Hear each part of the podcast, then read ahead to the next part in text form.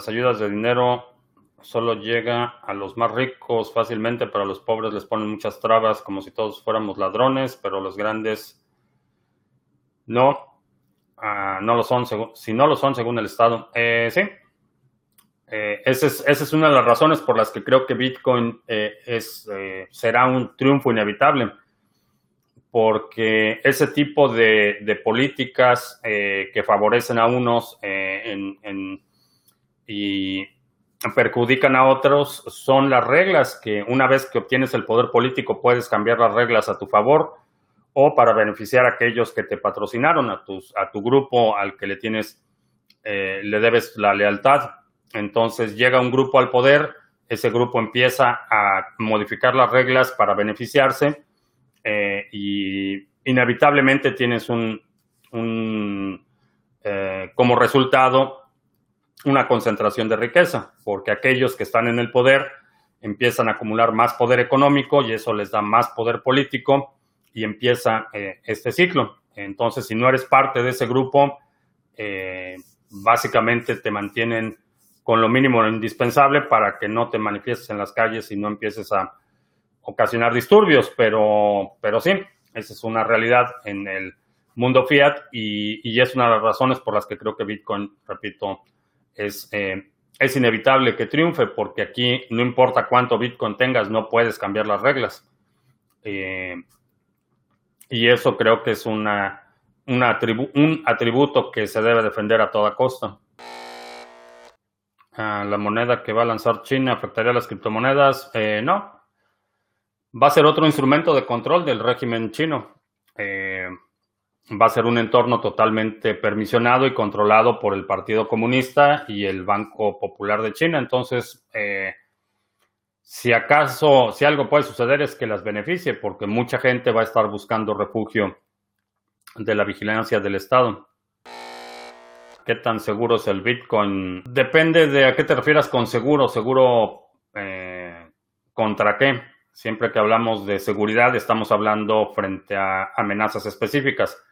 El cinturón de seguridad, por ejemplo, es seguro contra impactos frontales y laterales pero si, su, si tu coche se cae a un río, el, después del impacto el cinturón de seguridad no te va a proteger de morir ahogado, por ejemplo. Entonces, eh, siempre que hablamos de seguridad, estamos hablando de seguridad ante, amenazas específicas. Por ejemplo, una chapa en una puerta eh, te da seguridad contra alguien tratando de entrar eh, sin permiso, pero no te va a proteger si hay un incendio, por ejemplo. Entonces, eh, seguro, ese concepto de seguridad es contextual.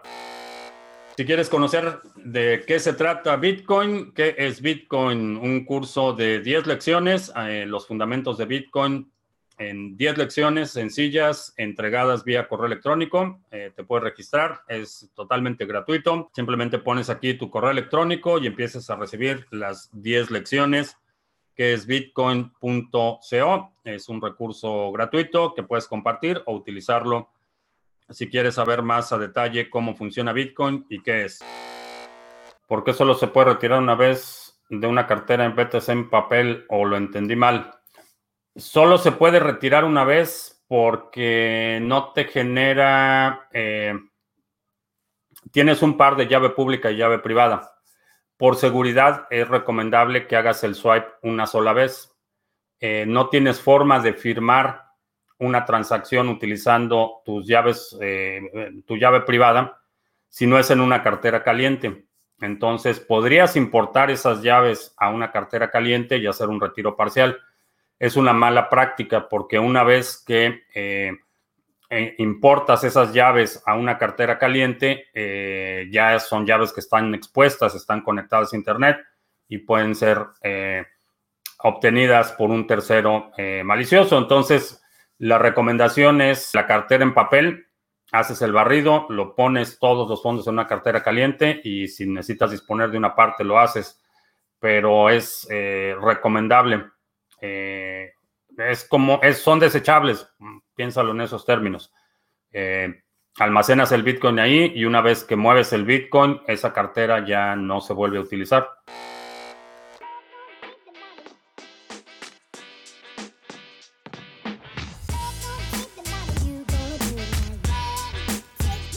Por supuesto que tengo que empezar mencionando el ya conocido patrón Bart Simpson, ya que lo tuvimos a mediados de esta semana y fue tal vez el movimiento más relevante, el cual fueron un festín de liquidaciones más que todo para los que se pusieron alcistas en este punto. Y esto no fue solo para Bitcoin.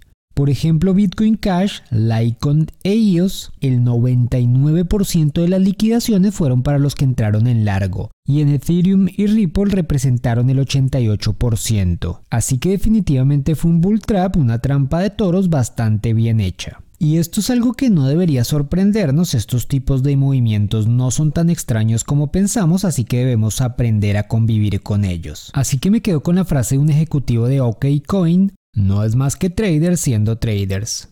Bien, y como ya llevamos un mes en estos precios y todo parece indicar que esta semana también va a ser igual, entonces en esta ocasión vamos a hacer un análisis de medias móviles ya que para mí son fundamentales en el trading y las encuentro muy valiosas por toda la información que llevan en ellas. Acá tenemos tres medias móviles, una roja de 20 periodos que va a representar el movimiento más a corto plazo, una media móvil negra de 50 periodos que va a dar información a mediano plazo y una amarilla de 200 periodos que nos va a dar información más a largo plazo. En la de corto plazo vemos que empezó a perder verticalidad, de hecho la podemos ver sola sin el precio y prácticamente está horizontal en este momento. Y nos muestra claramente la dificultad que tiene el precio en este momento para subir, ya que estamos en un área de mucho conflicto y por supuesto que tenemos esta resistencia. También vemos que las últimas lateralizaciones que tuvo fue en esta subida y lo hizo para tomar fuerza para un siguiente impulso, mientras que la mayoría de reversiones por el contrario no tuvieron ninguna lateralización sino fue un cambio más bien brusco.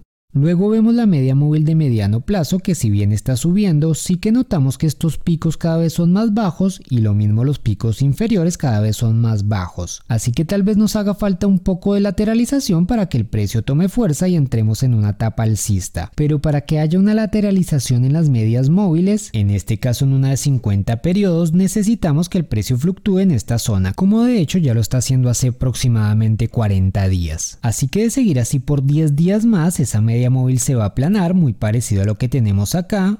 Y para que haga un mínimo más alto que el anterior tendríamos que después de esos 10 días empezar a caer por lo menos por un mes y medio, para que luego sí empecemos con ese ciclo alcista. Por último tenemos la media móvil de 200 periodos que tal vez es una de las más importantes ya que se mueve muy lentamente y nos da información muy valiosa. Y de hecho vemos que estas oscilaciones grandes que tuvimos, esta media apenas se movió.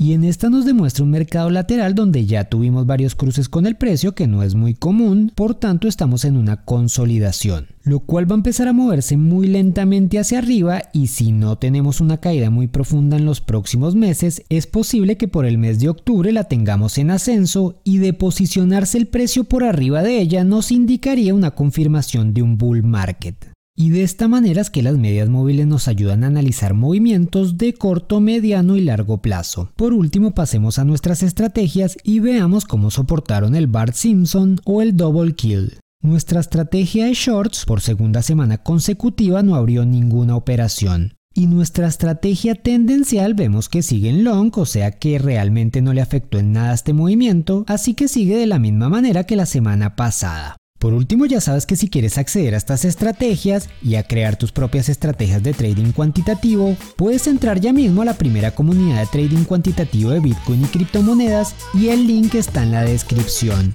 Así que nos vemos la próxima semana. Hasta entonces. Eh, tener nodos eh, Bitcoin podría estar prohibido para usuarios particulares en unos años. Eh, no. No la el tráfico de un nodo es indistinguible de cualquier otro tráfico.